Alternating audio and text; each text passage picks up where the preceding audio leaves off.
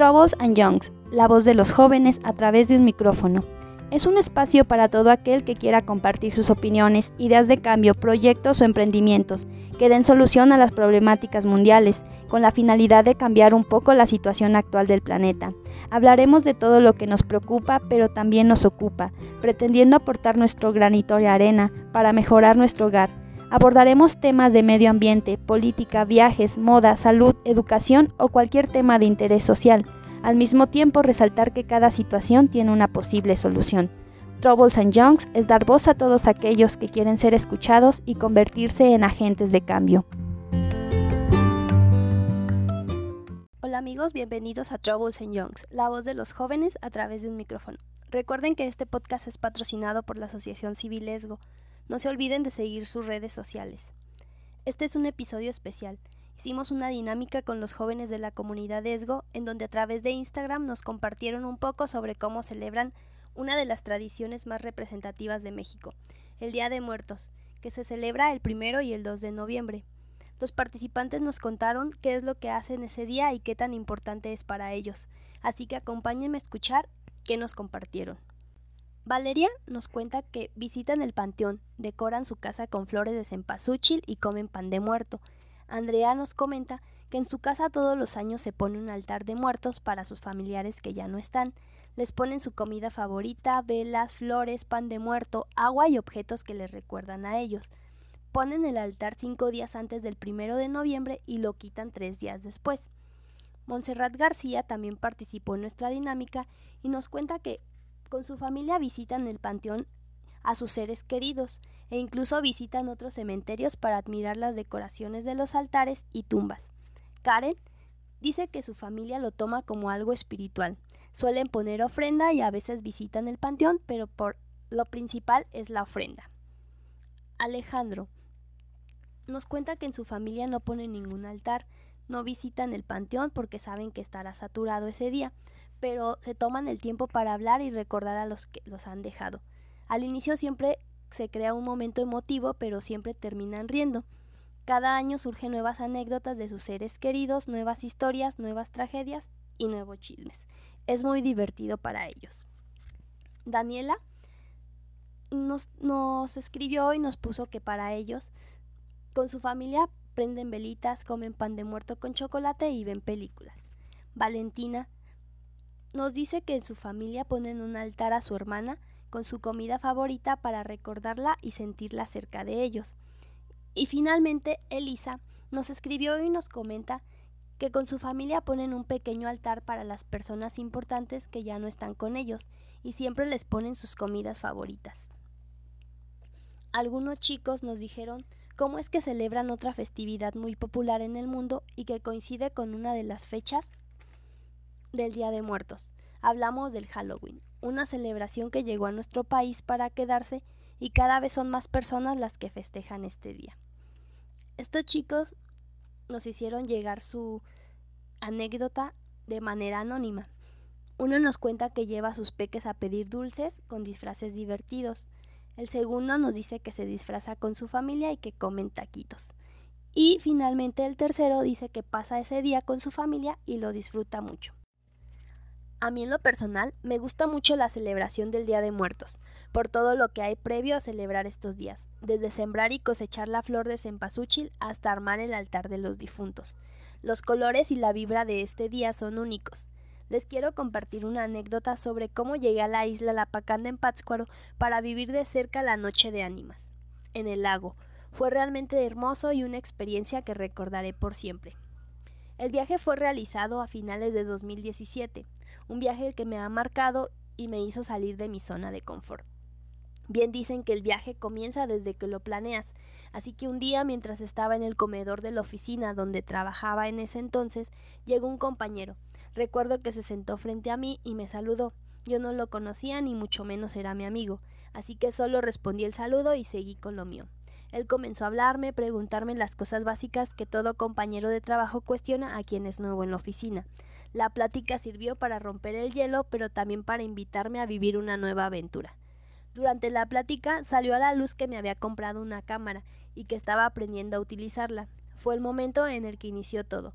Mi compañero me dijo que tenía en mente grabar un documental los próximos días, en donde se iba a mostrar cómo se lleva a cabo la celebración del Día de Muertos en el lago de Pátzcuaro, una de las celebraciones más importantes, no solo entre los locales, sino en todo México, y que ya era el blanco de miradas a nivel internacional.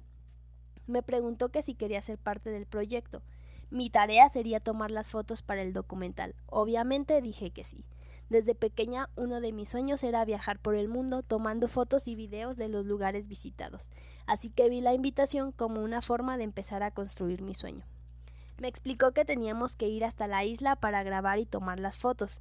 Ahí pasaríamos la noche, entrevistaríamos a gente local y observaríamos los preparativos antes de la gran celebración. Los niveles de emoción en ese momento eran altos. El gen viajero estaba en mi ADN y el gusto por la fotografía lo tenía desde niña por lo que hacer ese viaje significaba combinar mis dos pasiones. Ese mismo día por la tarde estaba programado iniciar con la travesía. Iríamos para comenzar con las grabaciones. Sin decir más, saliendo de la oficina, fue a mi casa por mi cámara y demás cosas necesarias para el viaje. Horas más tarde, estábamos reunidos mi compañero, una chica, un chico y yo, preparándonos para la aventura. Fueron aproximadamente dos horas de viaje desde Morelia hasta nuestro destino. Muy cerca de la isla nos paramos para hacer unas tomas aéreas del lago, así como comenzar con las fotos. Desde el instante en que pisamos la isla, se sentía una vibra única. No entendía cómo había gente viviendo ahí, alejados de la obscuridad y cuyo medio principal de transporte era la lancha. Porque déjenme les cuento, Llegamos a un muelle en donde una lancha privada nos recogió para llevarnos a la isla. Toda una travesía. Yo estaba nerviosa y con un poco de miedo, pero en cuanto empezamos a recorrer el lago cobijados por la oscuridad de la noche, todo lo anterior se convirtió en emoción y felicidad. Durante nuestra visita, recorrimos un poco las calles que estaban algo desiertas. Nos encontramos una casa en donde se veía entrar y salir gente. Nos acercamos y descubrimos que estaba rezando por un difunto. Al terminar con el rezo, invitaron a todos a comer, incluyéndonos. Nos hicieron sentir parte de la comunidad sin ni siquiera conocernos, y se sintió bien. Durante la cena pudimos platicar con ellos sobre cómo se preparan para el Día de Muertos. Nos compartieron sus experiencias y su modo de vida en la isla. Todo fue fabuloso. Para mí poder estar ahí con esas personas tan cálidas me llenaba el corazón. Ese día tomamos algunas fotos, grabamos unas entrevistas y recorrimos un poco el lugar. Tuvimos que regresar a Morelia, pues en unas horas debíamos ir a trabajar, pero al día siguiente regresaríamos para seguir con la aventura.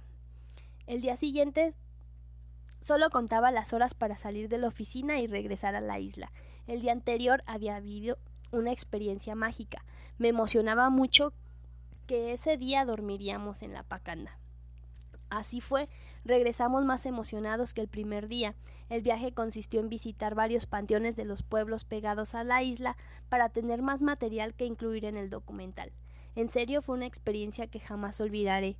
Conocer gente, hablar con ellos, compartir modos de vida es lo que hace un viaje enriquecedor. La noche en la isla fue todavía mejor que la anterior. El lugar estaba atiborrado de gente que se dio cita para ver cómo es una celebración de la Noche de Muertos con gente de pueblos originarios. Toda la isla estaba iluminada, nada que ver con la noche anterior que estuvimos ahí. Personas iban y venían, visitantes y extranjeros con sus cámaras y maravillados de todo lo que se veía.